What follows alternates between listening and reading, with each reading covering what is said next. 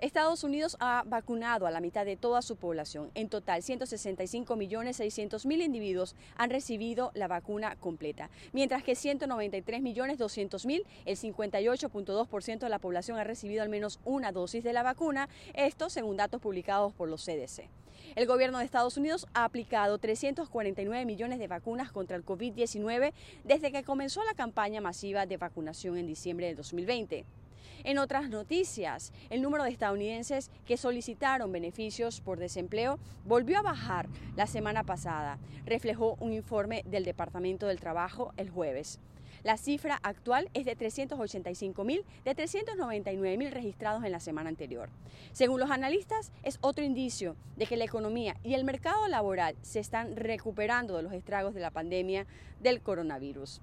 Por último, la farmacéutica estadounidense Moderna dijo el jueves que será necesaria una tercera dosis de su vacuna contra el COVID-19 antes del invierno. Esto debido al probable incremento de contagios provocado por la variante Delta en una presentación para inversores relacionada con sus resultados trimestrales, Moderna informó sobre sus últimos datos y estrategia respecto a la tercera dosis de refuerzo, sobre la que está estudiando la cantidad de producto más efectiva.